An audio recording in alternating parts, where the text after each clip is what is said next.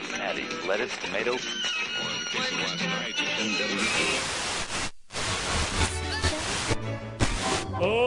Lá pra Ana deve ser 11 da noite. Já é 11h20 É, é 11 h 20 Ah, tá bacana. É, então tá bom. Vamos Eu, tentar. eu vou dormir geralmente 3, 4 horas, então tá ótimo. É, eu te Não, tô entendo, tranquilo, tá, tá cedo. cedo. já tá nascendo já, né? Muito bem, vamos começar então a gravar?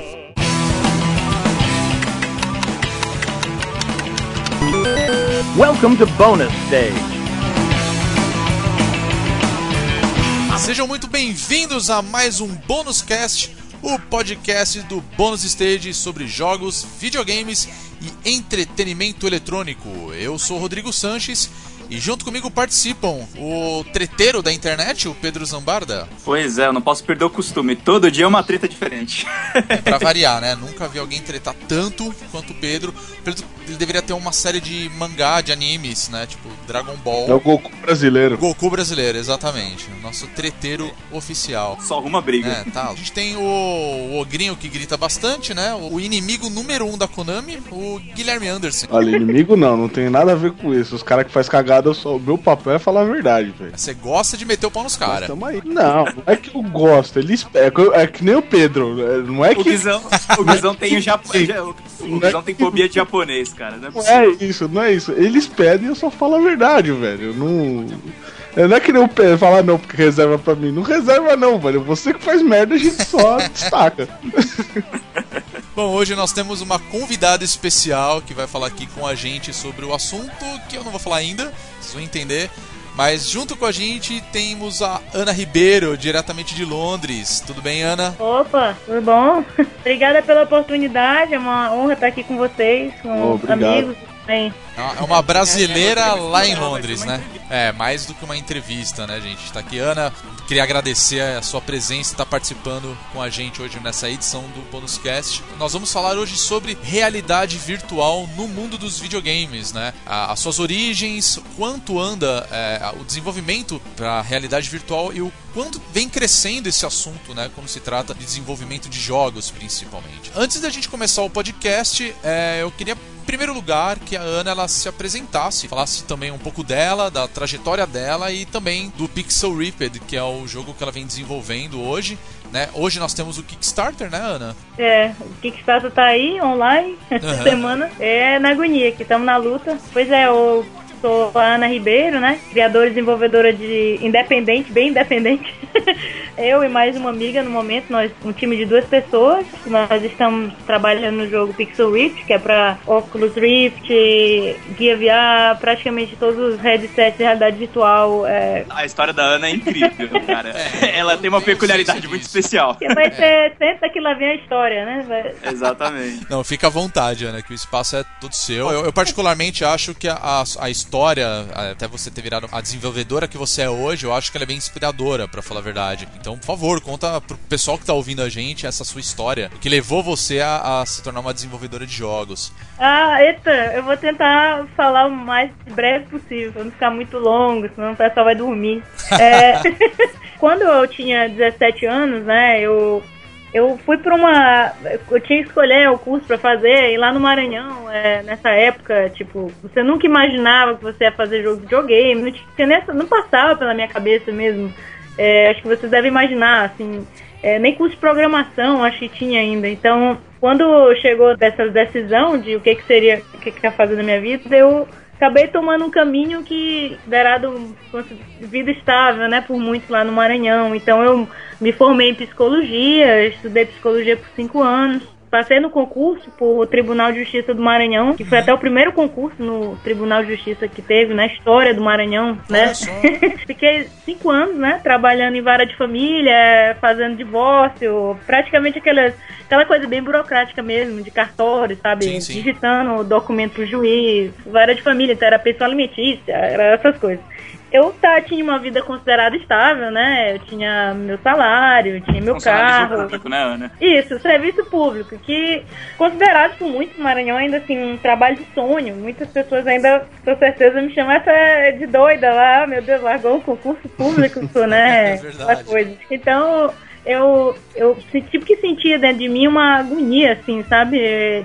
Uma coisa uma insatisfação, me senti realmente um, um peixe fora d'água naquele ambiente tão burocrático. Eu, eu, sempre gostei de criar, de usar minha criatividade. Minha mãe é artista, a família da minha mãe é toda de artistas e eu cresci é, desenhando, sempre buscando criar e usar minha criatividade de alguma forma. E quando eu tava no tribunal, eu não podia nem mudar a fonte. Tinha que ser Times New Roman. Isso aí, pra mim, foi o fim da picada. Ainda bem que não era Comic Sans.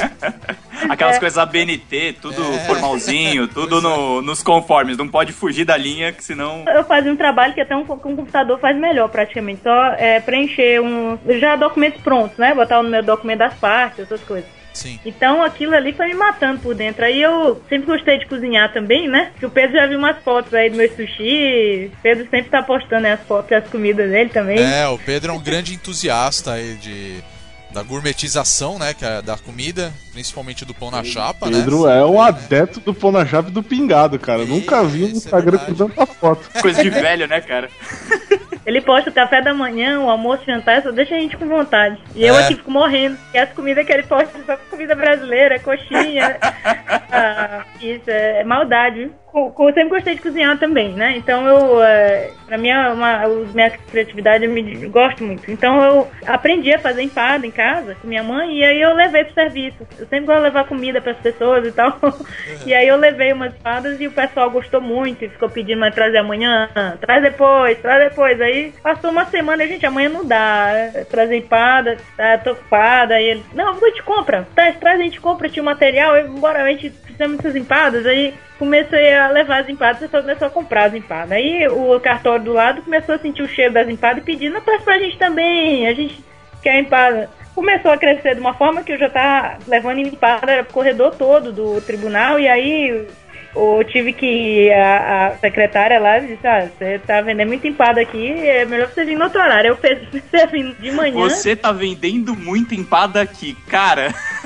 Você transformou o tribunal numa lanchonete, caramba. Senti um recalque aí da moça, hein? É, também. Ela, ela tinha vontade também. de ter empadinha aí e ficou. Viu que não ia ter chance e, e foi reclamar, sentiu um Tipo, pior, sai hein? daqui que eu quero competir, né? É, e pior, eu acho que ela não sabia cozinhar, cara. O que é pior, o recalque é pior ainda quando eu caio nesse assunto, né?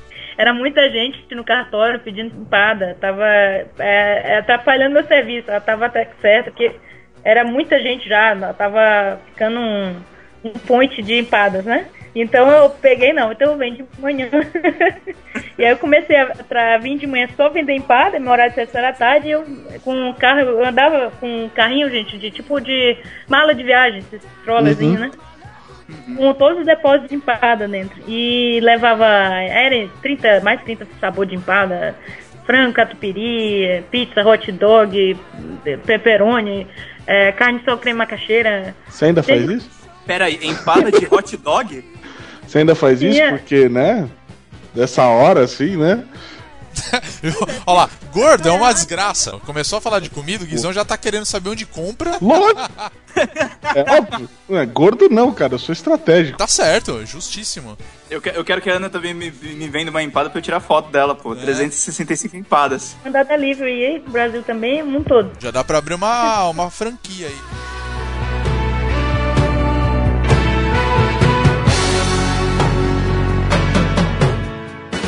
Mas, Ana, essa história toda, cara, é um negócio muito louco. Olha só, você era você começou é, estudante de psicologia, né? Você era psicóloga, você passou a trabalhar no, no Tribunal de Justiça, passou a ser, começou a vender torta e o que que levou depois de toda essa tudo isso você a trabalhar com o desenvolvimento de games bem longe assim, se a gente for ver. É, o videogame sempre esteve na minha vida como jogando videogame, mas nunca fazendo videogame. Então eu sempre joguei desde que eu me entendo de gente, desde 3 anos de idade que eu me lembro. Eu não me lembro muito bem, mas do Odyssey, que tem um Odyssey lá em casa, tinha um Odyssey, vocês ouviram falar, mas sim, sim. é bem antigo. Sim, sim. Atari, né? Phantom System também, né? Eu lembro se vocês jogaram Phantom System, é, Mega Drive. Então, sempre joguei, e, mas nunca tinha, né? E profissionalmente. Sempre foi uma coisa assim, paixão. Nunca tinha visto como uma forma de trabalho. Então, voltando para as empadas. Aí, quando eu estava vendendo as empadas, as empadas cresceram de uma forma que eu tive que começar a administrar. Eu não tinha mais como vender e fazer as empadas. Então eu contratei funcionárias para ajudar na produção das empadas e eu tinha vendedores e, e Uhum. algumas lanchonetes que revendiam. Chegou ao ponto que eram 4 mil empadas por mês. Caraca! eu vendia. Ela virou empresária, gente. Não, você, fez- você criou uma startup de empadas, cara. Foi uma mini empresa de empadas. Tinha Demais. nome? Tinha nome? Era empadas quero mais. Ah, Eu, eu cheguei ao ponto de fazer o Empretec, eu tava me planejando já mesmo para abrir a empresa, registrar a empresa. A empresa, assim, não foi registrada, chegou quase ao ponto de ser registrada. Então, aí que vem a mudança. aí. É, aí eu fiz o Empretec, né? Porque as pessoas começaram a pedir, a gente quer um ponto, a gente quer uma lanchonete, a gente vai lá e compra as empadas, porque a gente não quer ficar esperando o vendedor vir aqui, aquela coisa. Então eu comecei a programar, marca, essas coisas. Tem, um, tem até uma, um ponto já, a gente começou a reforma de um ponto lá na Lagoa, em São Luís do Maranhão, que é uma, uma área boa de comércio. E aí fiz o Empretec. Lá no Empretec é um curso bem intenso, né? É uma semana assim, é, você vai além mesmo. É uma coisa assim bem intensa. E lá nesse curso foi que eu me conheci melhor mesmo como empresária e que eu vi que eu tava num negócio errado. Meio que perdida mesmo, fazendo um pouco de tudo e não tinha me encontrado ainda, o que, que realmente eu queria da minha vida. Então, lá no curso, eles fizeram uma pergunta assim que foi essencial. Pense no seu negócio, onde você quer que seu negócio esteja em cinco anos. Aí eu imaginava, ah, você vai estar aqui estabilizado no, no São Luís do, e no Maranhão, vai começar a ser franquia, Empadas Quero Mais. E em 10 anos, ah, vai estar em todo o Brasil, Empadas Quero Mais, franquia aí nacional, e em 15 anos, aí ó, Empadas Quero Mais em todo mundo. e aí depois perguntaram assim, isso e vocês? Esqueçam agora todos os seus planos, esqueçam suas empresas e o que, que vocês querem da sua vida. Imagine que você começou sua vida hoje, o que, que você quer daqui a cinco anos, que como sua vida esteja. E como você quer que sua vida esteja em 10 anos. Aí eu comecei a ver, nossa, é, eu não quero estar minha vida toda fazendo impacto. Imagina o trabalho, né? Inteira fazendo isso, realmente, É, né? foi uma coisa acidental, né? Acho que foi o momento certo, porque eu tinha tomado conta que realmente o que é importante na minha vida, tem, acreditava mais em mim, meu potencial, porque com as empadas eu verifiquei que aquele concurso não era tão importante assim. E eu já tinha decidido largar aquele concurso. Eu vi que realmente, poxa, eu vendendo empada, com eu conseguia atingir aquilo. É, eu ganhava dobro do, do salário do concurso e e, então eu verifiquei, como, tive mais confiança em mim mesma, em minha, meu potencial. E aí naquele momento eu, não, quer saber, eu vou fazer o que eu gosto. E eu pensei, meu, o que que eu gosto? Videogame, eu joguei videogame, videogame a vida toda. E foi a primeira vez, a primeira vez que eu pensei, quer saber, eu, eu posso fazer videogame hoje, eu posso trabalhar com isso. E cinco anos atrás, assim, é, hoje eu tenho 33, mas eu, foi um momento assim, eu tenho que tomar decisão hoje, porque amanhã eu vou estar. Abrir uma empresa, eu vou estar aqui amarrada, porque quando você abre uma empresa, você não pode, né? Tomar uma decisão. Você tem que estar lá para o negócio dar certo, né? Então era o momento certo de tomar uma decisão e mudar a minha vida. E eu decidi buscar meu sonho. Não, eu sempre gostei de jogar videogame. E, nossa, fiquei tão contente. Foi o momento mais feliz assim, na minha vida. Foi naquele momento que eu, eu realizei, que eu, eu, eu pensei e, e refleti: meu Deus, eu posso realmente fazer videogame. E pau da barraca, larguei emprego, larguei tudo. E sempre quis morar na Europa também. Por isso que eu, eu decidi: se eu vou começar do zero, eu vou começar logo do zero direito. Então, eu procurei uma, um país aqui que tivesse melhores oportunidades de curso e a Inglaterra como é inglês, né? Então foi aí que essa história foi longa demais, gente. Desculpa, foi. Ah, imagina. imagina. Mas, a, É mas a legal história é muito boa. É legal saber essas coisas. Você, Ana, você tem uma história, é, é realmente uma, é uma belíssima história pra contar, né? Porque, é como eu disse, é é uma coisa que é, é, uma, é uma inspiração pra pra muita gente. E realmente, você falou num ponto como, é, pô, eu trabalhava como é, quase uma funcionária pública, você fez um concurso público e passou.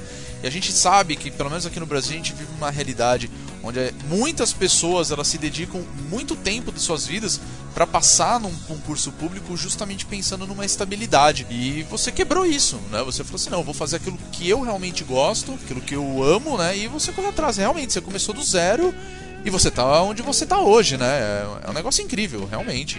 Viver em É. São Paulo, por exemplo, Ana, é uma, uma realidade que, sei lá, acho que não é a mesma que o Maranhão. A cidade está muito cheia, as pessoas disputam a tapa o emprego aqui, e, por exemplo, ter o emprego de funcionário público com, com o conforto do salário é um privilégio, é visto como privilégio aqui, entendeu? é uma é coisa verdade. que é uma exceção, entendeu? E, e, e mesmo se você vai para iniciativa privada, que é o caso que você está indo agora, fazendo o teu jogo, aqui você lida com custos trabalhistas muito mais onerosos do que na Inglaterra, né? Lá você É. tem mais oportunidades, você tem oportunidade de montar uma equipe de ponta, usar o talento que você desenvolveu aqui para aplicar lá, né? Isso, não, no Maranhão a concurso público é muito, muito forte, muito mesmo. É, é, não, todo mundo só fala nisso. Quando eu vou lá, todos os meus amigos estão estudando para concurso, não estão estudando, já estão concursados. Então, para mim, tomar essa decisão, largar esse concurso, foi assim, foi um choque, né, para muita minha família, assim.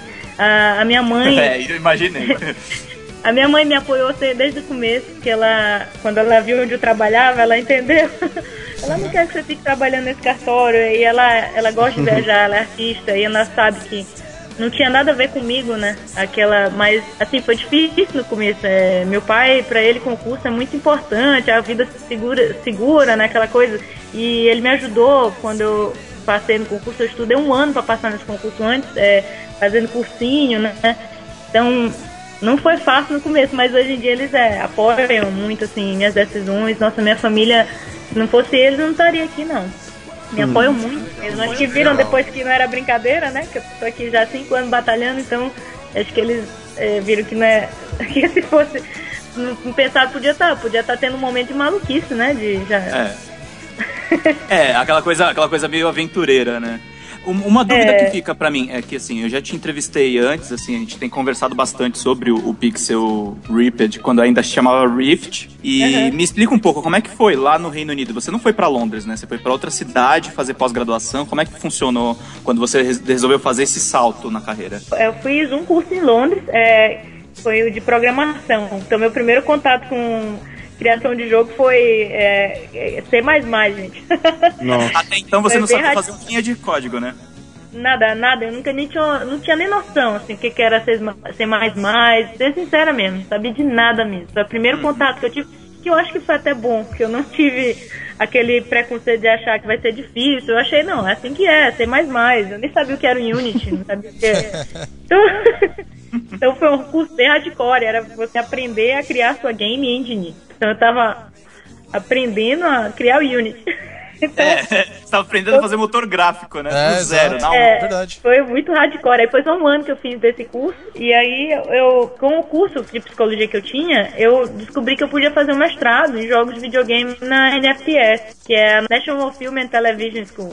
É- Era um É, curso também que tem cinema lá, né? É, praticamente é uma universidade de filme. Lá é nessa cidade, que não é em Londres. E lá foram dois anos agora, que é uma cidadezinha chamada Beaconsfield. Eu pensei que era Baconfield. É, então. Sim, foi muito bom lá a, o curso nessa cidade, porque não tem nada na cidade de distração. Não tem McDonald's, gente. Então vocês imaginam, é um vilarejozinho assim, e a única coisa que tem é a universidade lá. Então eu me foi muito bom para me concentrar na, no trabalho do, do jogo. Em dois anos eu consegui atingir muito, né? Então praticamente minha experiência fazendo jogos é, são cinco anos, três anos de curso e entre um e outro teve praticamente uns quatro anos, não é muito tempo. Eu sou bem noob, né? Mas me explica uma coisa, é, você tava lá no Reino Unido e aí te pintou essa oportunidade de fazer um jogo em VR. E a gente sabe, assim, que, pelo menos eu que cubro a cena nacional, não tinha jogos brasileiros em VR. Como é que você topou fazer isso? Era um TCC? Como é que foi a, experiência de criar um jogo?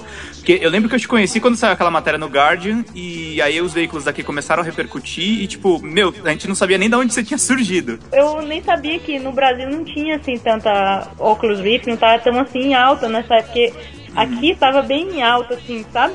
tá em alta eu até não agora, né? Tá, não, nossa. Quando eu peguei o. Quando eu, a primeira vez que eu testei o óculos que eu usei foi num evento que teve aqui em 2013. Sim, um aluno antes de mim, no, no ano anterior do meu curso, ele fez um jogo dele no óculos no, D, no DQ1. E aí eu testei e fiquei apaixonada. Aí eu comprei logo o óculos. Eu nem sabia que era assim. No Brasil não era uma coisa assim normal. Não, totalmente por fora do que estava acontecendo no Brasil, né? Comecei a conhecer vocês e saber o que está acontecendo no Brasil pelo grupo lá, o Boteco, né? Do Facebook. Boteco Gamer. pois bem, eu fiquei apaixonada, né, pelo óculos Rift. Primeira vez que eu testei, comprei o óculos e estava no final do primeiro ano do, do, mestrado. No segundo ano do mestrado a gente tem que escolher um projeto final. Então você tem que fazer, você tem um ano todo fazer um jogo. E cada aluno, são oito alunos só no curso, uhum. e cada um tem um projeto final. Você arruma lá os amigos na universidade e para ajudar, mas grupos, você né? que carrega. Mas é assim, você consegue ajuda na, de outros alunos de outros cursos, mas a universidade é de filme, então tem o quê? Não tem assim na parte de jogos, só tem um novo curso. Então, o que é bom e ruim. Assim, o bom é que você aprende várias coisas e consegue fazer alguma coisa diferente do que se você estivesse trabalhando pessoas que só trabalham com jogos. O difícil, assim, no jogo mesmo eu tava bem sozinha, né? Eu, a programação, a animação, fazer tudo mesmo, assim, da parte de Unity, essas coisas. E botar todos os, tudo junto, música, som, design, game design. Uma coisa que você me falou que é que é muito difícil, como você era responsável por todos os códigos, era, era confuso entender o funcionamento do óculos, né? É uma aventura, eu gosto muito, assim, eu sempre estive dentro de mim uma cientista, assim, que gosta de tentar coisas diferentes e pra mim, nossa, eu adoro. Todo mundo ah, tá aprendendo, né, com a realidade virtual no momento, então é tão bom estar tá nesse momento agora, que eu acho que é o único, assim, que todo mundo aprendendo a utilizar a realidade virtual, empresa grande ou pequena, ninguém sabe direito como é que vai funcionar, então muito legal. É, apesar dos bugs, eu gosto muito de trabalhar com óculos. Eu quero tra continuar trabalhando só com realidade virtual. Daqui pra frente, não ainda imagino assim, trabalhando com outra, assim, com monitor normal ou com uma outra forma de plataforma. Então. Eu ia te perguntar uma coisa, Ana, é, aproveitando o gancho que você falou, né, que você conheceu, da forma que você conheceu a realidade virtual, né, no caso o Oculus Rift, você já teve ou você tinha alguma experiência com realidade virtual? Assim, você já tinha jogado alguma coisa antes, já tinha visto? Você teve alguma outra experiência com realidade virtual ou foi a primeira vez mesmo foi justamente com o próprio desenvolvimento do Pixel Ripped? Quando criança, eu lembro assim do, do Virtual Boy. Mas, Aquele é, que foi um fiasco. Eu acredito que muita gente, primeira vez que teve uma experiência com realidade virtual, pelo menos nos games, foi justamente com o Virtual Boy, né? E foi um dos maiores fiascos, né? Sem contar aquela tela vermelhona, estranha pra caramba, né? Felizmente a Nintendo ela aproveitou o conceito e acabou aplicando de uma forma bem diferente depois com o DS, né? Que já era uma outra história, né? No final das contas. Quero de alguma forma representar o Virtual Boy no Pixel Rift, porque tem que ter alguma coisa lá. É, a gente ainda não conseguiu encaixar ainda, mas a gente vai colocar uma referência. Ah, sensacional. É, já tem uma referência boa, né? Porque o, pelo menos quando eu joguei a, a demo do Pixel Rift, ainda era o Pixel Rift, você joga um Game Boy que você colocou o nome de Game Girl, né? Eu achei isso sensacional. É. Heroína igual o Mega Man, né? Que é, o nome é, dela é a. É a Nicola, né? É, a Nicola é a que joga, a personagem que tá no mundo real, né? Cá entre nós, a Nicola é você, né? Ah, pouco assim, mas eu, não é bem eu, porque não é no Brasil. Não, assim, eu coloco muito da minha experiência no, no jogo, mas não é a minha autobiografia. Senão ia ser no Brasil, no Maranhão. Ia ser outra história. O que eu queria no começo, quando eu pensei em fazer o jogo, é eu queria fazer no Brasil, né? Só que eu tive um jogo que eu fiz antes desse, na universidade, um projeto que era em português, os personagens, que era de, é, de carnaval de rua. E foi muito difícil para achar ator para gravar as vozes e, e muito difícil explicar para a pessoa que está fazendo a música como é que era a música que eu queria pro jogo. Eu queria, olha, que era uma marchinha de carnaval, eu não entendi. Por causa dessa dificuldade que eu tive nesse projeto antes, eu decidi, não, o Pixel Rift é melhor fazer na Inglaterra, porque todo mundo que vai trabalhar, que eu consegui para trabalhar, não, não vão entender o que eu tô falando, não vai. Acaba que amarra um pouco assim o projeto, sabe? Uhum. Comercialmente ele dá mais certo se for de acordo com a realidade dos caras, né? É, e também inglês é universal, né? Mas eu queria ter feito assim mesmo no Maranhão, uma coisa assim bem mesmo nordestina, sabe? Escola pública. Eu não estudei escola pública, mas eu queria fazer uma coisa bem mesmo, bem brasileirada, sabe? Bem mesmo nordestino, uma coisa que mostrasse nossa cultura. No, é. Mas aí, não, quem sabe uma versão no futuro, né? Pra, é, um, tiver... um update, um episódio especial, né? é,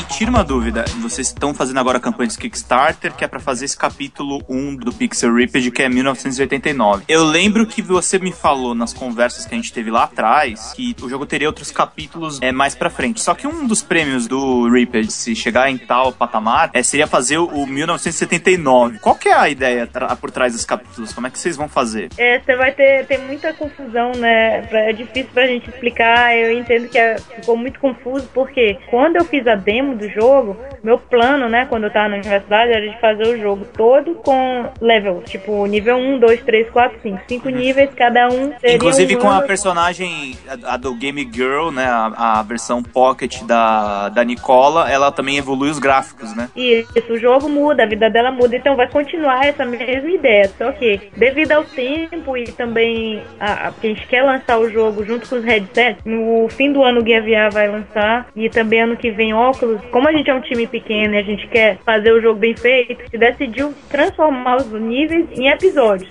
E também ah, vai ser bem maior a experiência, porque o, o nível que tá agora no momento, o, o level 3, que é a demo lá, tá somente 5, 10 minutos. E a gente tá. Agora o jogo vai ser praticamente 40 minutos, uma hora. Então, os levels do jogo agora serão episódios completos, vão ser lançados separadamente. Vai ser o Pixel Rip 1989, 1989, Pixel Rip 1978. E aí por diante a gente vai lançar todos os episódios, só que separadamente. Eles vão ser longos, vão ser séries completas. Também tem várias coisas que eu queria ter feito quando eu tava estudante ainda e que eu não pude fazer com o tempo e, e com a- as possibilidades que eu tinha na época. Por isso que a gente quer alcançar agora. Conseguir fazer um jogo mais completo, com praticamente um nível lá que, que você joga no Game Boy, que antigamente tinha menos de um level no arcade, né? Então aquele joguinho ele vai ter agora três níveis, mais o chefão e mais o castelo do chefão antes também, então vão ser quatro, quatro níveis. Então vai ser um jogo mesmo completo, o jogo que você joga no jogo. Fora que você vai poder falar com os personagens, aí vai ter easter egg de é, Ghosts and Ghosts, Super Ghosts and Ghosts, Mario, vai ter também Duck Hunt, Tetris, então o jogo vai ser mais interessante. Esse 1989 a gente vai lançar agora. E aí o que a gente pediu na campanha lá, a gente não queria botar aqueles gols que as pessoas botam. Se você der mais, a gente faz isso. Se a gente conseguisse alcançar a meta e as pessoas fossem dar o dinheiro a mais e já ia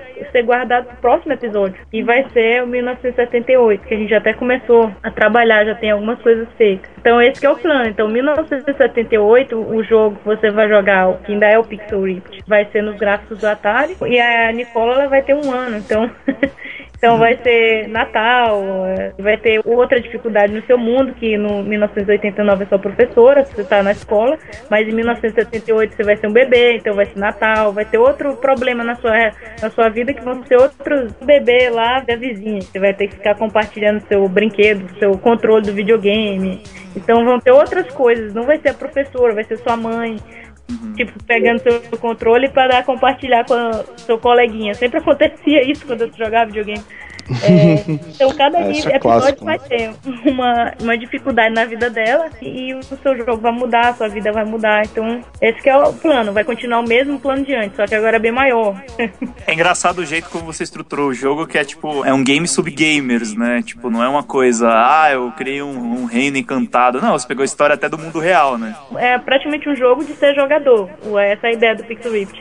É brincar com todos esses momentos que todo mundo vai se identificar. Quando você queria jogar videogame, tinha alguma coisa no seu caminho. Dependendo da sua idade, vai ter níveis que ela vai estar o seu mais na frente, né? Vai ter 1984, que vai ser fliperama, vai ter que seu pai quer ir embora, aí você vai ficar tentando distrair seu pai pra continuar jogando no fliperama, botando a moedinha lá no, na cordinha pra você jogar de novo. Não sei se vocês fizeram isso. Acaba sendo até uma metáfora do que você viveu, né? Tipo, você passou a vida inteira, ah, eu gostava de videogame, mas eu vou fazer o que todo mundo É. faz pra ganhar dinheiro.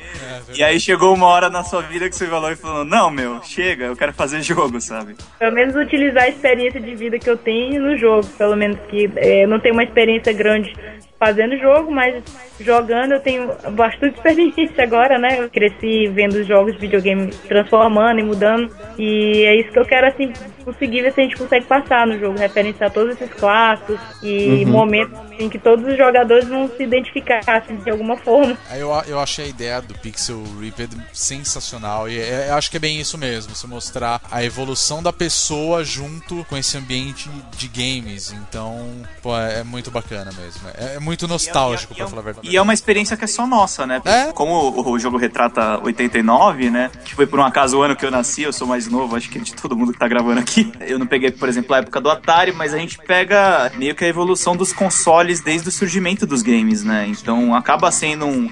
Um jogo que fala muito sobre o jogador e também sobre a indústria, né? Como é que a coisa foi se fortalecendo, né? Eu achei a ideia do jogo muito bacana desde o começo, assim. Eu- fiquei impressionado primeiro com a tua história, né? Tipo, completamente fora da curva. Mas depois do jogo também eu falei, caramba, meu, como é que uma pessoa tem tantas ideias bacanas junto? É, é uma inteligência muito bacana. Obrigada, foi um sonho que eu tive, na verdade. A ideia começou de um sonho. E aí olha eu, só. um sonho meio maluco. E eu acordei com essa ideia. E eu tava no quarto jogando videogame. Aí a televisão, o jogo na TV tava modificando. E aí meu quarto tava modificando com os gráficos da televisão. Aí eu acordei com isso na cabeça. Meu Deus, é isso! Evolução dos jogos de videogame. O jogo no- na televisão modificava, evoluía. Os gráficos do, do quarto todo modificavam. Até uma hora que, que todos os gráficos do quarto e do, da televisão ficaram juntos no mundo só. Foi uma viagem, assim, eu tenho uns sonhos bem intensos, assim.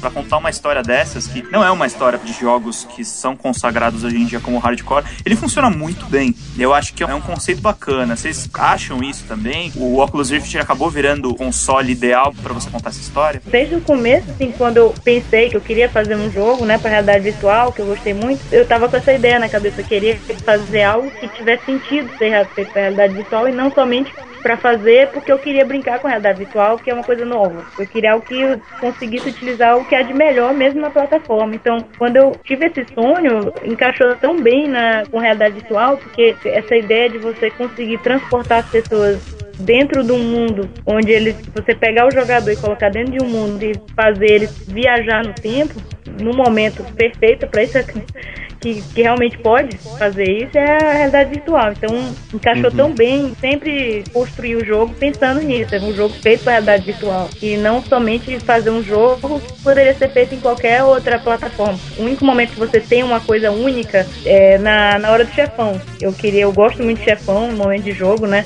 É um momento assim que é, você fica assim ansioso, chefão e tal. Eu queria que fosse um momento especial, então eu deixei pro final do jogo, que é o momento que você realmente utiliza a realidade virtual de uma forma que eu, eu nunca vi uma, um chefão antes. Então eu queria que fosse uma coisa que utilizasse de uma forma única mesmo. Não teria como eu fazer essa o chefão funcionar se não fosse o capacete virtual. Uma coisa do seu mundo, que é jogar bolinha de papel, para derrubar um personagem 2D que saiu do seu. Então, foi o único momento que eu acho assim que é único no jogo que eu consegui alcançar assim o que eu estava tentando antes, fazer uma coisa especial para essa plataforma. Por sinal, funciona muito bem. Eu, Obrigada, particularmente, obrigada. eu fiquei perdidão, que costuma é uma porcaria, né? E eu fiquei lá, pô, não consigo, o que, que eu faço? E aí eu me lembrei que tava na minha frente o tempo todo, né? O lance de você jogar a bolinha de papel. Falar, ah, quer ver que é isso daqui? Aí dito e feito. Eu falei, olha só, tá vendo? Quer dizer, é, é vivendo e aprendendo, né? A gente não percebe, depois você se toca, caramba, eu posso usar esse elemento aqui, né? E esse elemento cruza as duas realidades, é muito louco. E sim, exatamente. Ele cruza mesmo e fala, nossa, que legal. Né, Quando, uma- quando duas coisas se tornam uma só. né? A ideia é muito bacana nisso. Obrigada. Foi o único momento assim do jogo que eu acho que é ali que é o gameplay do jogo, é aquela que é único. Apesar, Ana, que eu achei uma coisa a respeito do- da dificuldade, que você tá na sala de aula, você a professora não pode ver que você tá jogando, né? Então ele já adicionou uma dificuldade pro seu jogo, entendeu? Eu achei isso muito legal. Quando eu tava desenvolvendo o jogo, eu tava sempre preocupada assim, eu achava o jogo que você joga no Game Boy muito fácil, na Game Girl, né? E Sim, eu sim. ficava preocupando assim, o jogo que eu tive que fazer aquele jogo noutra cena, no Unity, ele é totalmente separado, e então eu tenho que fazer aquele jogo separado. E quando eu tava jogando ele sozinho, eu achava, ah, esse jogo tá muito fácil, tá muito. Só que eu tinha que pensar, não, que tem outra layer, tem outra dificuldade, outro gameplay por cima, que é o seu mundo, né? Que também é um jogo. Então os dois não poderiam, um, nenhum nem outro ser tão difícil, porque quando coloca os dois juntos, ficaria muito difícil, tava muito difícil no começo. Então eu tive que balancear. Aham. Se você jogar só o jogo é muito fácil você jogar só traindo da professora, entendeu? Então fica o tempo todo pra fazer esse jogo é uma coisa assim meio meta. Eu tenho as pastas do jogo é, Real World, que eu falo, e o Arcade. Então tudo no jogo é separado. São dois jogos Ah, separados que se juntam juntos. Eu confesso uma coisa, eu fiz um negócio durante o jogo que eu fiquei assim, falei, nossa, tem que fazer isso. Mas pra você ver como são as coisas, você se acostuma com o seu jeito de jogar e tentei aplicar isso no jogo. Eu tentei pausar o jogo do Game Boy. Durante a aula, entendeu? E eu falei, caramba, não pausa. Aí eu fiquei pensando, tá, mas pra que que eu tenho que pausar, sabe? Não, não faz sentido nenhum eu ter que fazer isso. Mas você vê como que você conseguiu fazer algo que mesclasse mesmo a realidade com a realidade virtual, no caso aplicado ao, ao Pixel Ripped. Porque realmente eu tava ali, eu falei, nossa, a professora está me olhando, eu preciso pausar o jogo, senão eu vou morrer. É um costume que a gente tem jogando mesmo, né? E, e acabou, eu acabei fazendo isso no jogo, sabe? Negócio meio doido, né? Mas, porra, deu muito certo no final das contas.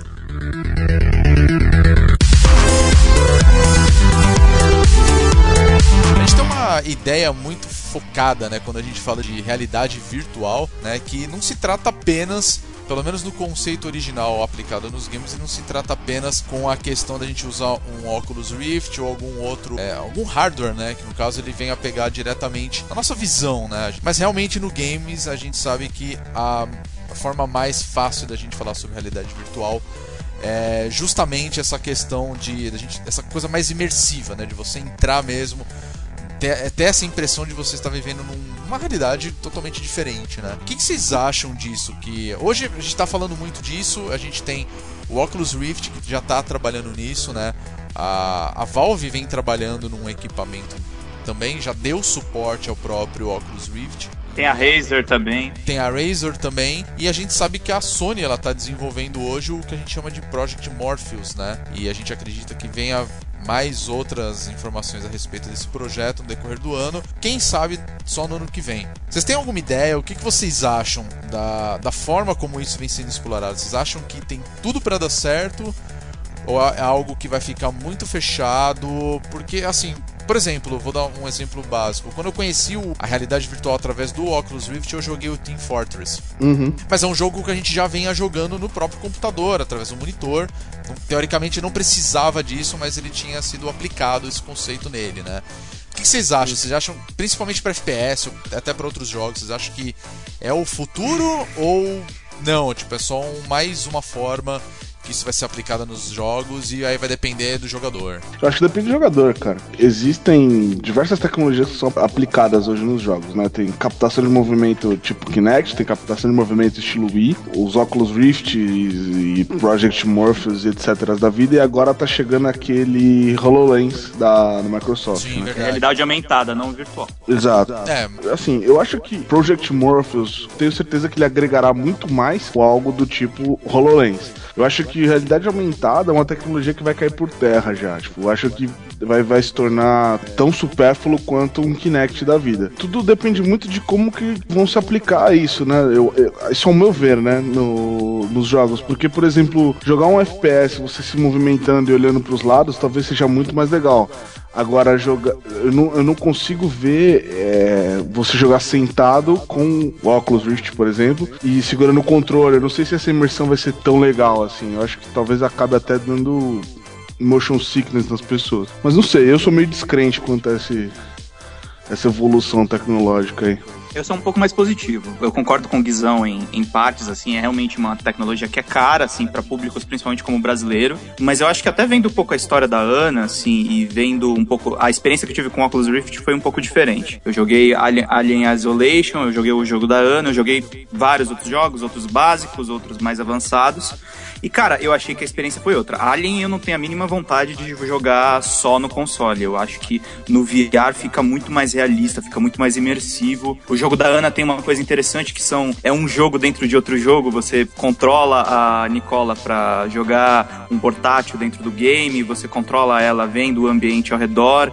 Então tem experiências assim que ficam mais ricas, eu acho, dentro de um óculos de realidade virtual. O que eu acho que assim, é uma tecnologia que é cara pro nosso mercado. Mas se você for ver na Europa, a própria Ana, acho que, acho que seria o- até o gancho para ela explicar um pouco, ela ganhou um prêmio de realidade virtual na Alemanha, no, um prêmio chamado Amaze. Então eu acho que tá cada vez mais representado, assim. Eu acho que é um segmento de games que vai seguir. É, eu não tenho a mesma certeza com o HoloLens, mas o HoloLens, a Microsoft está fazendo uma aposta grande nele, tanto que nem está colocando para competir com o Oculus Rift, ela acha que um leque aberto, eu acho que de repente para jogos que funcionam mais em ambientes abertos, de repente é uma coisa interessante, mas aquela coisa, eu acho que o jogador vai sempre jogar com controle, sentado na TV, aquele modelo tradicional. Mas assim, o futuro é realmente apostar em novas formas, porque a gente tá chegando num momento também de esgotamento, assim, eu acho que gráficos melhores, principalmente tem uma crítica que eu vi até em veículos grandes, o Polygon acho que falou sobre isso. É, em termos de evolução gráfica, a gente tá não tem tanta diferença do PS3 pro PS4. Eu não tô falando que não tem nenhuma, mas uma diferença, um salto gráfico gigantesco. Então eu acho que tem que ter uma, uma mudança de formato mesmo. O Wii adi- adiantou um pouco isso, mas a Sony e a Microsoft eles só estão vendo isso com profundidade agora. Eles fizeram algumas coisas que não deram certo, mas agora parece que eles estão começando a acertar o ponto. Então acho que você tem que mudar o modo de jogar também, tem que mudar um pouco a brincadeira, talvez. Eu tenho até uma opinião sobre o HoloLens, que eu acho assim que vai dividir, um- acho que vai ser uma, uma audiência diferente, o público vai ser diferente de realidade virtual mesmo. Eu acho que o HoloLens vai ser utilizado mais, vai pegar mais na parte de celular, de eu acho que vai essa audiência que você tem que ter um, você tem que ter um celular na sua mão para estar acessando, isso aí não, não sei se vocês já sentiram assim, mas tá quebrando um pouco assim nossa conexão com as outras pessoas na realidade. É, não na virtual, mas na realidade que estamos.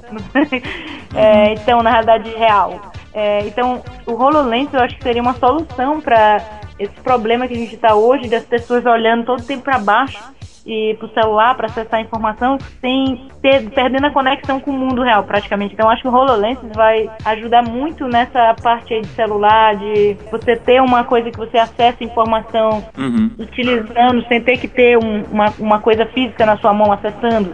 Então eu acho que talvez aí seja o público forte. Eu não vejo muito é, videogame, assim. É, tem uma coisa, tem uma coisa que eu queria complementar, Ana, assim, eu trabalhei por um ano ajudando na parte de comunicação lá do Comitê Gestor da Internet, e eu conversava bastante com um cara que foi um dos padrinhos da internet no Brasil, que é o professor da PUC, que é o, o Demi Guetico, ele é pesquisador, inclusive representante internacional de órgãos americanos aqui no Brasil, e ele me falou uma coisa muito interessante, que ele acha que daqui a um tempo, e isso é muito o que o HoloLens meio que prega, que o HoloLens é um trambolhão, né, uma coisa que você precisa estar vestindo aquilo para funcionar, mas ele falou que em poucos anos a internet não vai ter uma diferenciação de mundo real.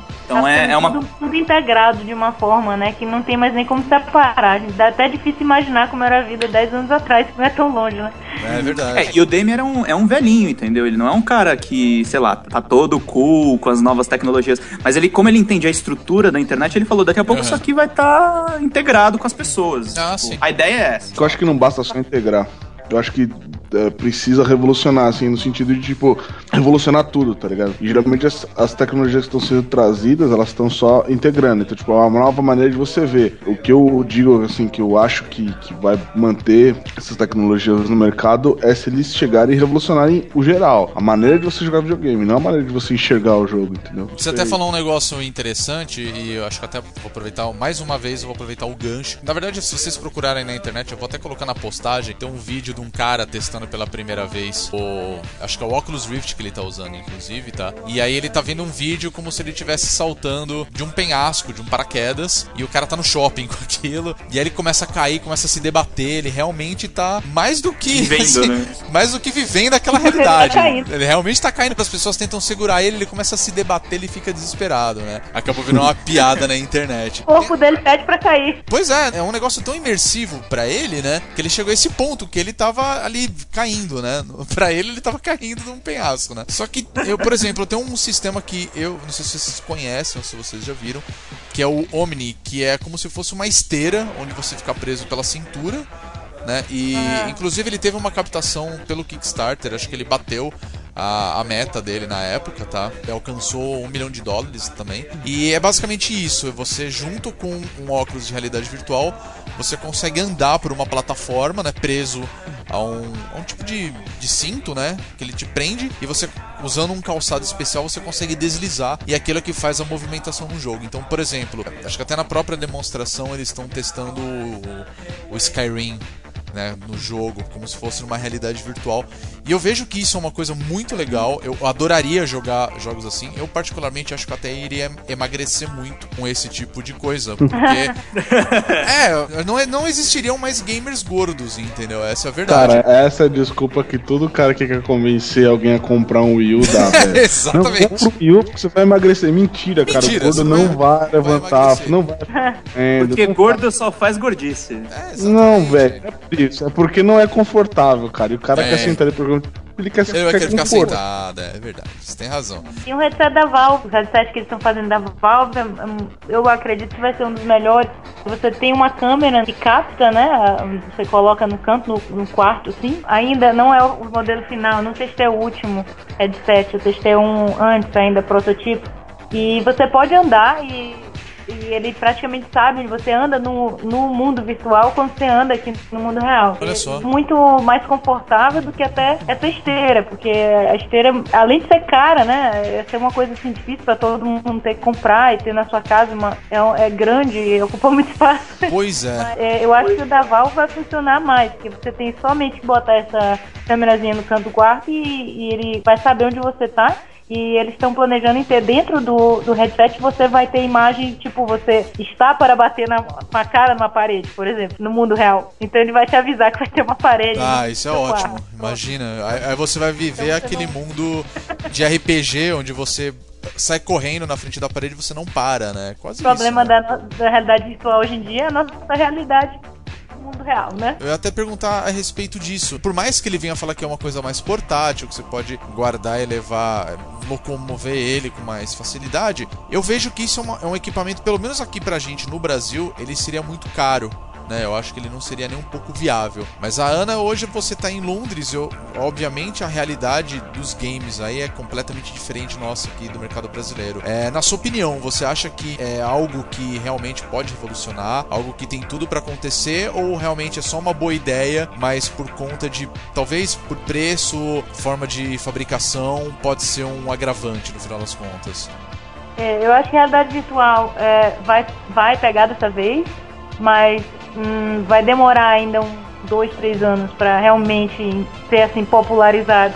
Eu acredito que a gente tem a tecnologia no momento para ter a realidade virtual, mas como todo mundo, a gente está todo mundo aprendendo como criar aplicativos, jogos, é, experiências, ou como realmente utilizar essa tecnologia que é tão nova, é, ainda vai demorar um tempo para a gente conseguir realmente acertar é, tanta coisa que a gente pode fazer que com essa tecnologia que a gente até nem imaginou ainda as combinações também que você pode fazer com com essa nova mídia, né, realidade virtual e com as outras coisas que nós temos aí para melhorar essa realidade virtual, tipo cinético, né? Tem, tem, tem gente tentando de tudo, né? É, tem, eu já vi em eventos, tipo, semana passada tinha um cara lá criando umas luvas, tem tanta coisa.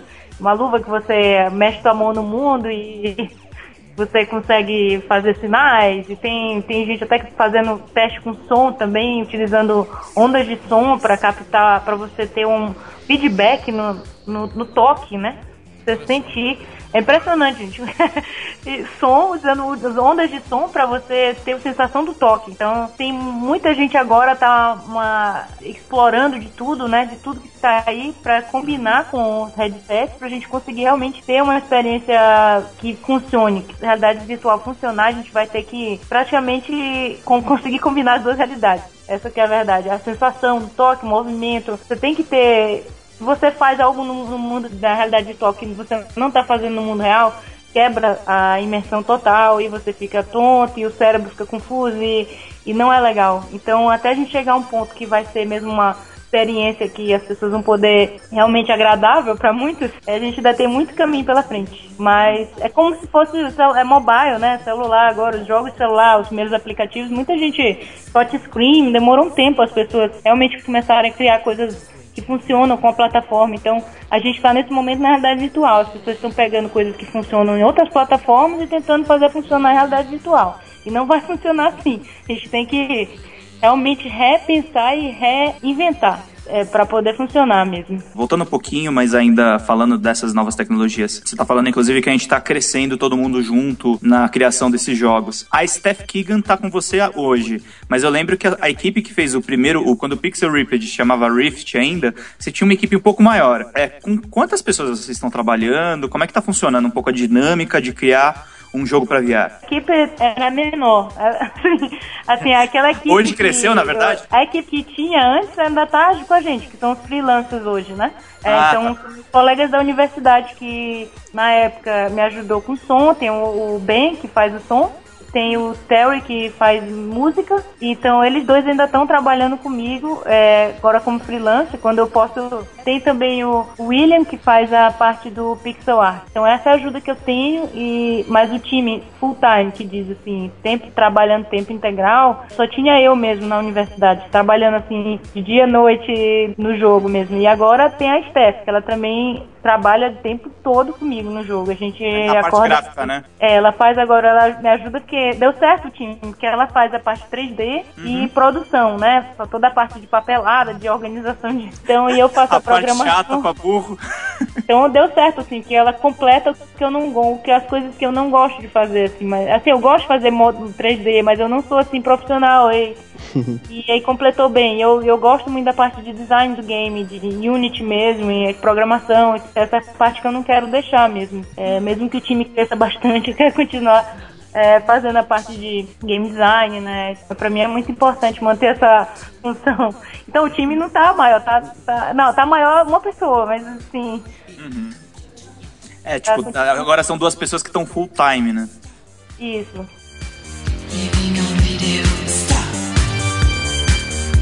Você como desenvolvedor, eu ia te perguntar a diferença de outros dois aparelhos, esses estão mais no mercado. O que, que você tá achando dos- do, que é desenvolvido pro Gear VR da Samsung, que é você usa celulares, e o Cardbox do Google? Nossa, eu ia fazer exatamente essa pergunta, cara. Ah, aqui, tá, aqui tá tudo pronto, meu amigo. pois é, praticamente a gente tá fazendo o jogo do zero, progra- o projeto do Unity tudo pra poder o jogo rodar em celular pro Guia VR, né? E esse que é o- vai ser o primeiro headset que a gente vai lançar no fim do ano. a gente começou em janeiro. Tem muita gente pedindo, ah, você vai fazer pro Google Cardboard e tal. É, a gente vai primeiro optimizar, ir rodando pro Guia VR, porque o Guia VR da Samsung, é, o celular é muito. A gente está assim, impressionado com a capacidade desse celular. É, roda muito bem, assim, você. Não sei se vocês já testaram. É muito. Imagem muito clara, assim, muito bem. A definição da imagem até menos embaçado que o óculos que eu achei. E você. Você testou em iPhone 6? iPhone 6 fica com uma boa resolução. Ainda não. É. Mas aí ele precisa não- ser o iPhone 6, né? Mas por conta da resolução dele, né? Não, é- não é só resolução, assim, a qualidade da- do vidro, do hardware mesmo, como você coloca junto com a lente da montagem do óculos, fica muito bom a experiência final. Tem gente que diz que alguns celulares Android funcionam melhor, mas eu achei que o iPhone é o benchmark mesmo. É, até ia perguntar, aproveitando, é, o que, que vocês acham disso? Porque, como a gente tava falando, né? A gente tem alguns equipamentos que a gente sabe que. Primeiro que o, o Oculus Rift, num determinado momento, acho que lá pra 2016, ele vai começar a ser vendido. Caso a da HTC, né? Que tá fazendo junto com a Valve. Eu sei que eles têm já o, o Vive, né? Que é o que eles estão Sim, sim. desenvolvendo juntos. E obviamente isso, em um determinado momento, vai ser vendido pro grande público. Mas eu vejo que o lance de você usar o celular junto com esse equipamento que você liga ao celular, vocês acham que é uma boa alternativa para quem pretende jogar com, no caso, com realidade virtual? Vocês acham que isso vale a pena mesmo?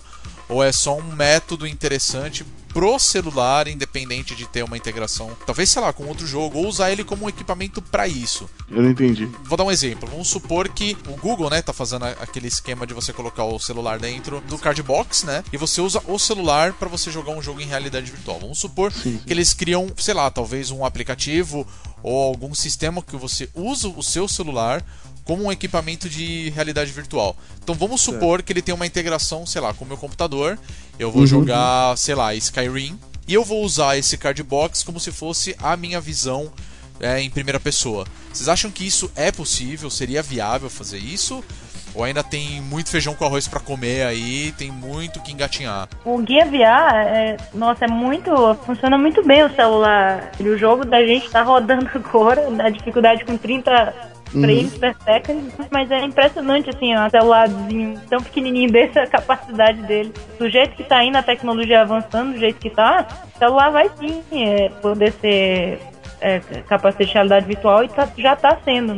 Então é impressionante, você até o Google Cardboard de papelão mesmo, Uhum. é, é impressionante a capacidade dessa, do celular. É, o problema que a gente tem no momento também é o que ele esquenta muito rápido o Samsung. É, isso é fato. É, E aí eu você pensado bravo. nisso. É, eu acredito que o celular vai ser realidade virtual em breve, porque tanto que eu tava lá no Big, e isso foi um, é uma matéria que eu tenho que fazer ainda, tá pendente nas minhas intermináveis pendências, que tem um desenvolvedor brasileiro que ele conseguiu desenvolver um jogo educativo que funciona como aplicativo, tipo é um livrinho de leitura para crianças, é, você movimenta as coisas com toque, ou você coloca no cardbox do Google e vira um jogo de realidade virtual, ou você usa a câmera do celular e um QR Code de realidade aumentada e joga o jogo simplesmente olhando para os elementos dele no- na vida real. Ah, entendi. Então são tipo, é um conceito 3 em 1 e funciona bem para celular. Só que é o que a Ana tá falando, os celulares atualmente eles estão numa capacidade que para processamento gráfico ainda é bem baixa. Entendi. É, Eu acho do caralho essas possibilidades que estão atingindo. Mas, por exemplo, o meu medo é que eles fiquem presos a jogos tipo. Esse termo não se aplica direito, mas assim, mais softcore, tá ligado? Você diz um jogo mais casual. É, É, casuais casual. também. Eu não- porque o que eu vejo, assim, o celular entrando, assim, essas tecnologias entrando. Eu, por exemplo, eu não joguei o Alien Isolation no óculos, que foi, como foi o caso do Pedro. Infelizmente, eu não, não joguei. Eu, da- eu diria felizmente, porque eu teria me Pois é. empurrado todo. Realmente. É, né? você assiste os vídeos que eu gravo lá, você sabe, né, que talvez. Imagina, pensa comigo, imagina o Guizão jogando o Outlast que ele tava jogando com o VR. Nossa, ia se cagar Ele teria morrido de ataque cardíaco, cara. Tinha dado um treco nele. Estava morto nesse momento, cara, na boa. É, bom, enfim, beleza. O Alien Isolation é um caso de, de- de se colocar e tal, mas é é que ve- essas tecnologias eu vejo elas entrando, não numa pegada mais de hardcore game, dos caras que realmente jogam, tipo, por exemplo, o cara que, que treina, mas é algo mais casual mesmo. E o que eu sinto que, que impulsiona muito a indústria dos videogames hoje em dia é o esporte, assim. O que tá deixando cada vez mais em evidência é o esporte. E eu não sei como a gente conseguiria colocar isso num, num Counter-Strike, por exemplo, num, num Battlefield, num. Eu tenho uma visão completamente diferente. Principalmente para jogos FPS. Eu tenho total noção de que seria animal, cara, se isso fosse aplicado o Não, tempo todo. Que aí, cara, eu sinto uma série de problemas. Por exemplo, a calibragem de todos, de todos. Ah, todos sim. Já tá igual. Senão um vai ter vantagem, outro vai ter desvantagem. Isso já complica pra caralho. Acho que jogar online com óculos ainda vai ser. É, é tipo um passo de cada vez, entendeu? Não, mas vocês acham que é possível entrar? Nossa, eu acho totalmente possível. Ah, O que, que então. você acha, Ana? Jogo de primeira pessoa ainda no momento acho que a gente não tá ainda preparado com a tecnologia, mas quando a gente conseguir eh, resolver esse problema de movimentação, eu acho que vai funcionar bem melhor. Porque, porque no momento, assim, você vê seu personagem correndo e você tá sentado num quarto, dá uma tontura doida que É, é, exato. É exatamente É. isso que eu penso. Eu acho que é uma questão de experiência mesmo. Porque, eu, que eu falei, eu, eu joguei a primeira vez que eu joguei com um óculos Rift, pra mim já é um pouco complicado. Quem me conhece sabe que eu uso óculos.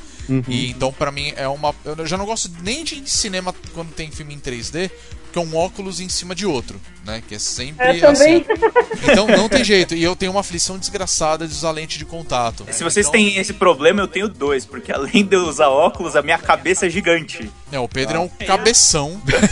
Mas, é, pra falar a verdade, assim, pra mim já foi um pouco complicado, porque eu tive que usar o óculos Rift em cima do meu óculos, né? Ele tem um espaço pra isso, apesar de tudo, né? Tem uma regulagem até na própria lente do óculos, pelo menos do Devil na lateralzinha, assim, tem uma, Isso, um na- ajustezinho, né? Isso, então assim, me ajudou Aquele pra que eu deixo no caramba. máximo. Exatamente. Além disso, eu tive que usar o fone de ouvido, que era um headset mesmo, né? E tava em pé jogando o Team Fortress 2, né? E realmente, cara, chega uma hora que você começa a ficar tonto, porque você tá em pé, o seu personagem, no caso, você tá jogando, você tá andando pelo controle. Então você chega a um ponto que você fala assim, cara, eu, eu precisava estar sentado. E você só fica É, jogando porque é um jogo de por FPS, cara. Você tá ali andando, só que ao mesmo tempo é, é um negócio muito louco, porque assim, na sua cabeça você tá se movimentando, mas o seu corpo tá parado. É então ao mesmo tempo você fica, meu Deus, onde eu estou? Como é que a gente vai fazer pro cara, tipo, na cabeça dele ele tá se mexendo? Eu, tipo, eu vi uma vez um protótipo que são uma, uma série de esteiras, assim. Ele entra tipo num. É tipo um cilindro, tem uma esteira e o cara, quando ele anda, o personagem anda. E ele vai virando com a arma, meio que tipo, onde ele vira pra arma, ele, ele mexe a arma, a arma mira tal, não sei o que. talvez isso seja o ideal. A gente tem que ver tipo, a quantidade de tecnologia que tem pra transformar essa experiência num negócio casual num negócio heavy user, que o cara vai usar 6 horas num dia, por exemplo. Eu acho que isso realmente é uma coisa complicada. A gente tava falando do Omni, né?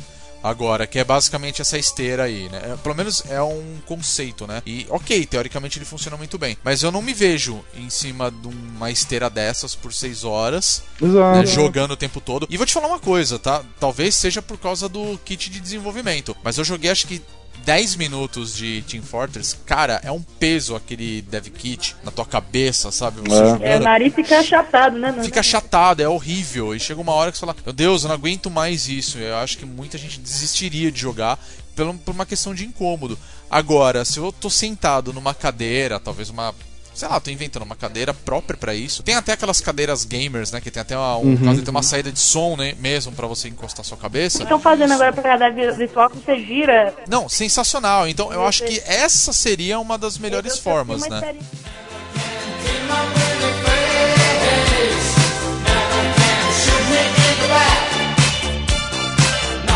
mudando um pouco de assunto, a gente tá falando bastante a respeito dessas experiências, mas a gente não tá falando dos jogos, né, principalmente. É verdade. A gente tem muito jogo, a gente sabe que, teoricamente, a maioria dos jogos, principalmente os FPS, eles têm um bom suporte, ou poderiam ter um bom suporte. No caso com o Oculus Rift, você sabe que, pelo menos no meu ponto de vista, é, você já vai poder trocar o gatilho, né? No caso, o analógico lá da câmera, você já pode substituir pela sua visão, pelo menos nos jogos de FPS, né? Mas aí eu vou um pouquinho mais longe, aí vai mais da minha curiosidade. Mas pra vocês, tem algum jogo que vocês acham que funcionaria 100% com a realidade virtual? Ou vocês gostariam que funcionasse, ou pelo menos, sei lá, viajando aqui comigo, vamos supor que vocês poderiam jogar um Super Mario nesse ponto, assim, como se fosse uma realidade virtual. Qual o jogo que cada um de vocês poderia chegar a esse ponto, assim? Eu acho que eu acho que GTA seria uma experiência muito legal de jogar nessa pegada assim.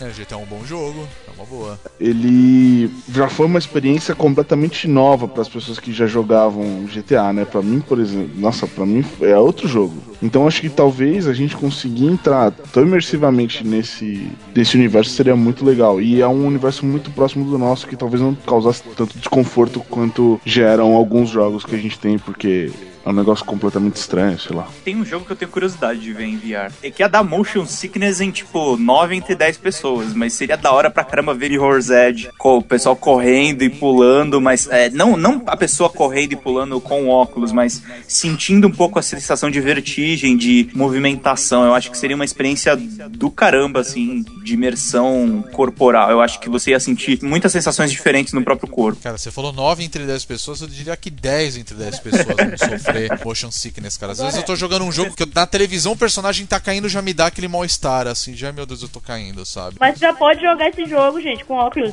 Hoje. Mirror's Edge já tem versão do óculos Rift. Tem. Nossa, Pega aí. esse eu não vou vai, poder vai. jogar. Tem, tem YouTube jogando já. Também esperar o futuro, já, já pode jogar agora. Aí, ó, tá vendo, Pedro? Já dá pra você realizar o seu sonho aí de cair de prédio. É, depois de ser atacado pelo Alien, acho que tá da hora, né? Eu gostaria de ver um jogo, apesar que eu sei que tem, já estão desenvolvendo um jogo nesse nível, mas eu queria ter pelo menos a sensação de saber como que é um jogo de corrida, usando um Ah, óculos de você isso. dirigir um carro, né? Só que você Bem lembrado. ter a noção que você está dentro de um carro. Eu acho que um jogo que funcionaria, apesar de que o jogo ele, sei lá, não, não me agradou tanto, mas pelo conceito dele, acho que seria muito legal, que é o Titanfall, né? No caso, mata-mata, só que você pode usar um mecha, né? Você pode usar um robô Uhum. gigante. E eu acho que isso seria muito legal de você ter a, é o mesmo caso do carro de corrida. Sim, é. Você Esse- ter a noção de que você tá dentro de um mecha pilotando ele, entendeu? Mas Você eu acho que não seria nem entendeu? Titanfall, cara. Seria algo do tipo Gundam Wing ou Evangelion. né? Seria melhor ainda. Que a pegada é dentro do robô mesmo, Pacific Isso. Rim, sei lá. O, eu acho do que, caralho. eu acho que, pô, aí você, aí você levanta um ponto que eu acho que funcionaria. Tipo, o Project Cars funcionaria muito bem. Com, Pois é. com, com Oculus Rift e, e etc. Com volante. A gente já tem o volante, né? Já, tem o volante, exatamente. O, o- o assento que passa toda a sensação, o óculos, aí acho que funcionaria. É assim, o, o Fallout é dos meus jogos favoritos, né? O Fallout 3. Queria assim estar dentro do Vault, sabe? da realidade virtual. Pode é um mundo legal, que eu hein? viver lá dentro desse mundo. E tem uma boa notícia, parece que o Fallout 4 vai ter uma versão pra realidade virtual. Então não tá tão longe. Olha, não tá tão longe. Eu acho que a Bethesda devia contratar a Ana pra fazer a versão, hein? Tem que primeiro terminar meu jogo pra poder aqui.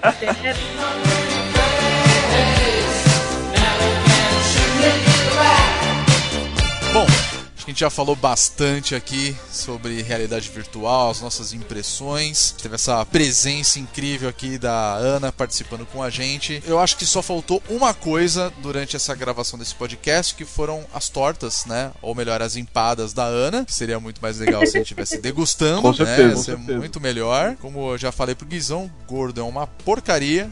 Gosta de comer, qualquer coisa que tem comida é melhor. E cada vez que a gente mas- grava vídeo a gente tá mais gordo, mas tudo bem. Pois é, mas eu acho que Fale por fica você. pro futuro. aí. É, olha só quem fala, né? Mas vamos deixar isso pro futuro. Quando a Ana sair lá de Londres, dar uma passadinha aqui em São Paulo pra dar uma voltinha, a gente vai insistir aí de comer umas tortas. Beleza, Ana? Fica combinado. Com tá certeza, a próxima vez trazer empada de camarão, carne de sol com macaxeira, serviço completo. Olha, Até cara. feijoada fazer. Já tô salivando, cara. Tô com água na boca. Bom, Ana, queria agradecer a sua presença aqui no Bônus Cast. Espero que você tenha gostado de ter participado com a gente. Queria agradecer a oportunidade, né? Um prazer, né? Falando com vocês, amigos é, que eu conheço, né? Pelo Face, mas é bom, foi um prazer, né? Estar aqui com vocês, conversando sobre o que eu amo, né? Realidade virtual. A galera aí que faz jogos pra entender. Mas brigadão, obrigado pela oportunidade. Foi um prazer mesmo. Já colocar no- na postagem o link, na verdade. Já tá lá o link, né? Essa é a verdade. Se É, você acessar lá, já pode dar uma olhadinha aí no Pixel Ripped. Boa sorte com o projeto. Nós estamos torcendo bastante para você alcançar esse objetivo e vamos torcer aí pro Pixel Ripped dar mais do que certo. Obrigadão. E parabéns pela história incrível, viu, Ana? Muito É verdade. bacana ouvir e poder compartilhar um pouco do que você sabe, do que você tá descobrindo nesse universo novo de realidade virtual, né? E no próximo podcast eu quero empada. Ah, com certeza. O Guizão ficou o podcast inteiro falando de comida, velho. Porra, eu tô morrendo de fome, velho. Bom, a gente também quer saber a opinião de você ouvinte que está nos escutando até agora, então não deixe de fazer o seu comentário na postagem lá no Bônus Stage, que você sabe onde encontrar a gente, né?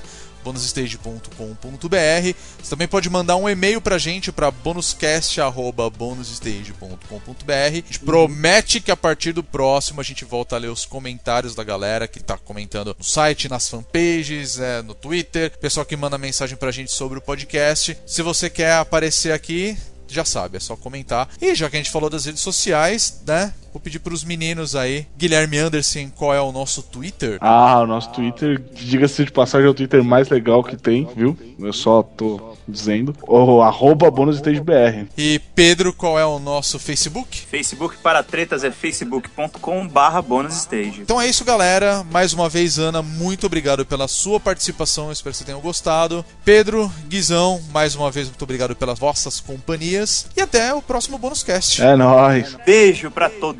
Próxima gravação, traga as empadas aí. Quero- Exato, tem que ter empadinha. Eu quero é empadinha. Quero empada, Quero porra. nem saber. Um abraço, galera.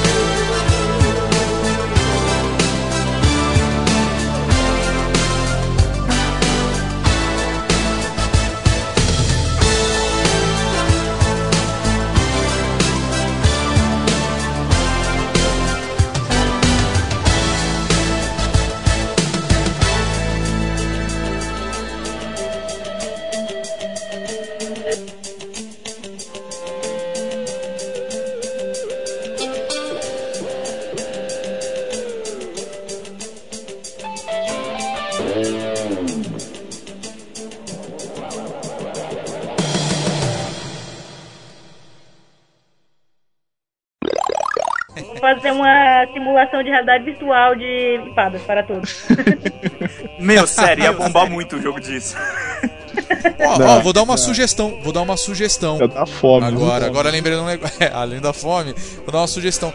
Tem um jogo que você tem que ficar cozinhando, cara. Eu acho que isso funcionaria muito bem. Verdade. Cooking Mama? de realidade virtual. Não Cookie Mama, tem o Cooks, é, o Cook Serve Delicious. Tem um pra jogo que celular? você é um Celular? cozinheiro. Não, não, ele é pra computador. É um jogo que você tem que gerenciar um, acho que um restaurante, não sei se é um restaurante ou se é um truck hora. Popularmente conhecido no Brasil como food truck. food truck, É, mas- exatamente. Acho que isso em realidade virtual ia ser no mínimo engraçado, cara. Sem dúvida. Pega o controle do Wii e fica rodando como se fosse uma frigideira, assim. né? É, não, e eu acho que ia incentivar muita gente a cozinhar, cara. Esse é um negócio que ia ser muito legal. Pessoal, só um instante, eu tô ouvindo muito barulho de microfone, só dá uma olhada aí se de repente é o headset de vocês. Eu tava ouvindo também. É, tava É, dando eu, umas é, eu tava ouvindo aqui, mas não, não é do meu, eu acho. Será que sou eu batendo aqui na. Era isso aí. É É, eu acho que era. Porque eu vi um barulho, eu falei, tá, tá Ah, não é mas- microfone não, é que. Desculpa, é que eu botei aqui o, o laptop em cima de uma almofada. Eu tava batendo aqui com a Ah, mão. tá. Não, é que eu vi um barulho, eu falei, acho que tá batendo algum microfone. Aí, porque isso já aconteceu em gravações nossas, viu, Ana? De Eu tô achando achando que isso aqui tá vai zoado. ser a abertura do podcast. Né? é, é bem possível, viu? Bem possível. Ela tá dando uma batucada aqui, sabe? Falando, aqui pra dar um ritmo, sabe? Ah, entendi, tá certo.